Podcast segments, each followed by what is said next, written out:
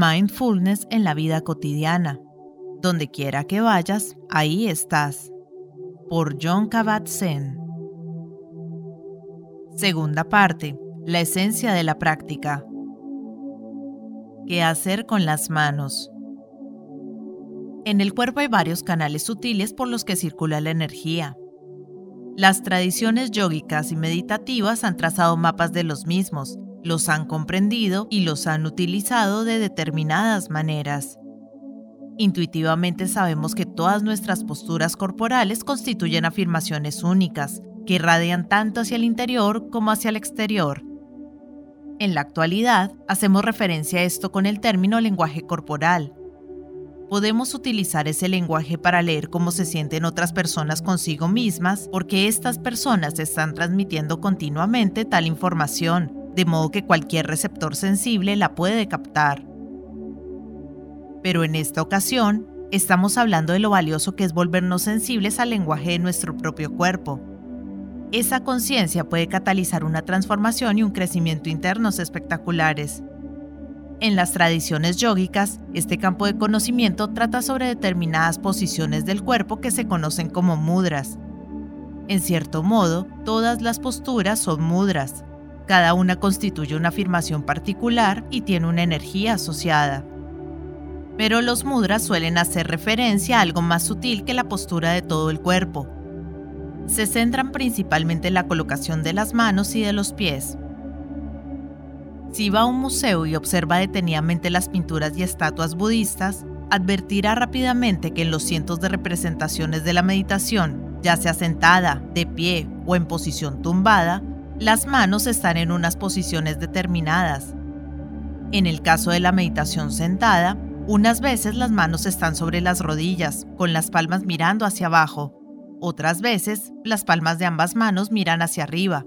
A veces, uno o más dedos de una mano están tocando el suelo, mientras que otras la mano está elevada. En ocasiones, las manos están juntas en el regazo, con los dedos de una mano descansando sobre los dedos de la otra excepto los pulgares, cuyas puntas se tocan suavemente, como si al hacer esto rodearan un huevo invisible para formar el que se llama mudra cósmico. A veces, los dedos y las palmas de las manos están juntos a la altura del corazón, en la postura tradicional de la plegaria cristiana. En el saludo oriental, esta misma postura expresa una reverencia ante el reconocimiento de la divinidad que hay en la otra persona todos estos mudras de las manos encarnan diferentes energías que podemos experimentar por nosotros mismos en la meditación. Intente sentarse con las manos mirando hacia abajo, dejándolas reposar sobre las rodillas. Note la cualidad de autocontención. Para mí, esta postura expresa el hecho de no buscar nada, de simplemente digerir lo que hay.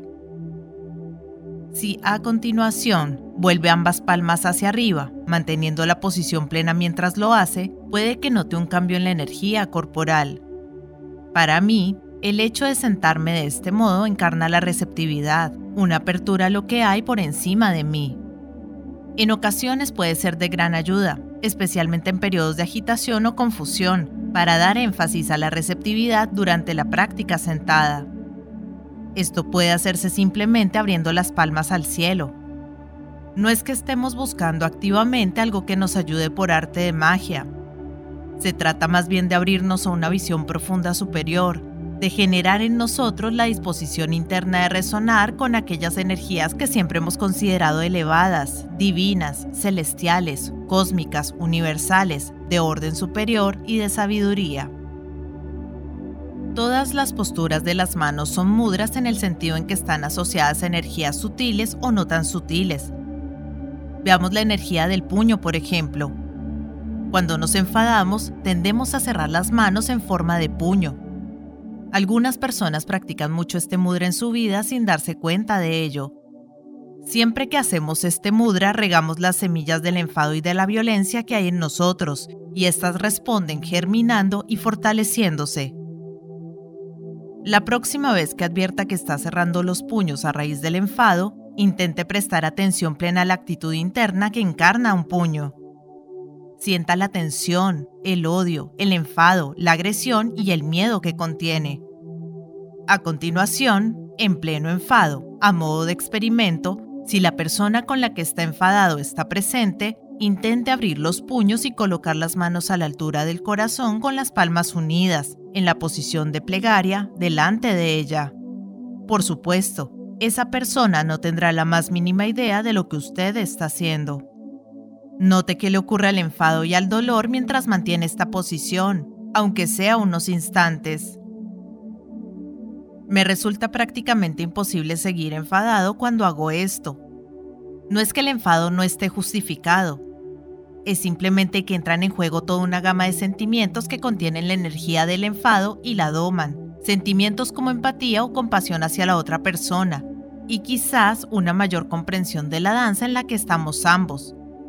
La danza de una cosa que conduce inevitablemente a otra, de una concatenación de consecuencias puesta en marcha de forma impersonal, cuyo resultado final puede tomarse, erróneamente, como personal y conducir a la ignorancia que exacerba la ignorancia, a la agresión que exacerba la agresión, sin que haya la más mínima sabiduría en todo ello.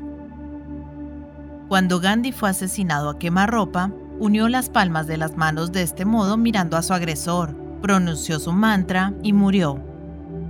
Años de yoga y de práctica meditativa, guiada por su querido Bhagavad Gita, le condujeron al punto de poder llevar la perspectiva del no apego a todo aquello que hacía, a todos los ámbitos de su vida. Esto le permitió decidir qué actitud iba a adoptar en el preciso instante en que le arrebataran la vida. No murió enfadado, ni siquiera sorprendido. Sabía que su vida estaba constantemente en peligro pero se había adiestrado para ser fiel a su visión cada vez más amplia de lo que constituía una acción sabia. Había llegado a un punto en que encarnaba verdaderamente la compasión. Su compromiso con la libertad, tanto política como espiritual, era inquebrantable.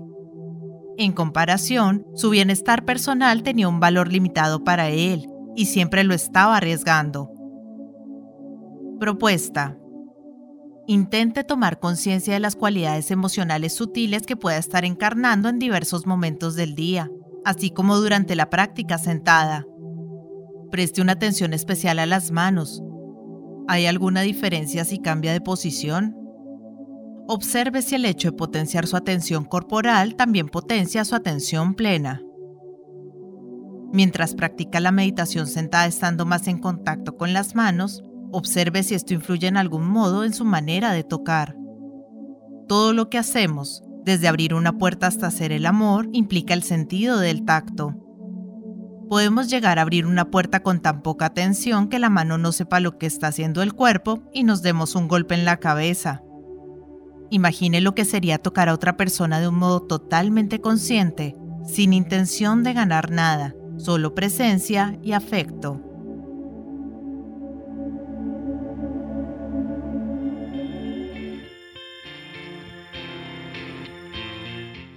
Hola gente, ¿cómo están? Mi nombre es Carolina, yo soy la voz de audiolibros leyendo juntos. Este es un hermoso proyecto que pretende poner un poco de buena vibra y felicidad allá afuera, acompañando a las personas en su cotidiano con diferentes tipos de lectura, desde aventura, suspenso, terror, cuentos para niños, autoayuda, meditaciones, en fin, lo que se les ocurra. Espero que hayan disfrutado del audio, para mí es todo un honor que compartan su precioso tiempo conmigo y ya saben, abajo del audio siempre está la famosa y mágica cajita de descripción donde pueden encontrar cosas tan fascinantes como mis redes sociales. Si quieren comunicarse conmigo, si quieren dejarme un mensaje, si quieren preguntarme algo, sugerirme algo o si no les gustó y simplemente quieren quejarse, siéntanse libres de ir y expresarme todo lo que crean necesario. Pero si realmente les gustó el audio y me quieren apoyar, pueden pasarse por YouTube y seguirme y darle un me gusta a todo lo que disfruten. Ya si les caí súper bien, pueden dar una vueltica por Patreon, donde me pueden ayudar como las personas de apoyo y las personas incondicionales que por el valor de uno o dos cafecitos al mes me están apoyando un montón y me ayudan a seguir adelante. Y si vives en Argentina, te dejo los vínculos de Mercado Pago y de Cafecito. Por ahí también me puedes ayudar, si quieres.